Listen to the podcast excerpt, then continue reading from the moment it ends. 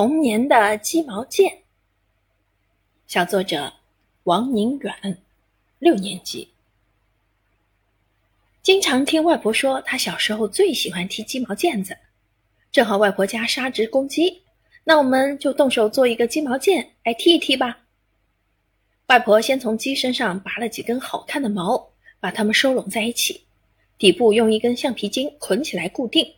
然后找出珍藏的一枚铜钱，用布裹起来，拿针线缝一圈固定。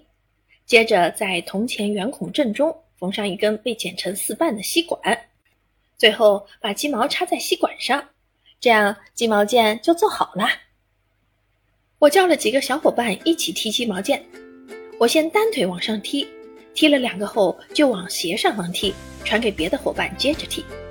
大伙儿越踢越来兴致。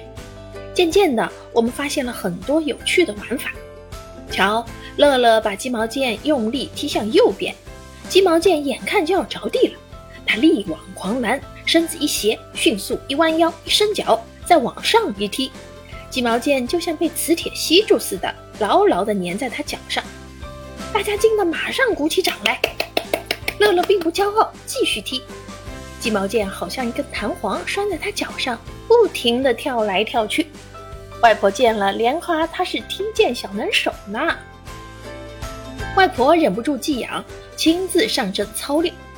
瞧，他右脚将鸡毛毽高高提起，身体突然来了个三百六十度大旋转，在鸡毛毽落地前不慌不忙伸出左脚接住了鸡毛毽，稳稳站住，继续下一轮操作。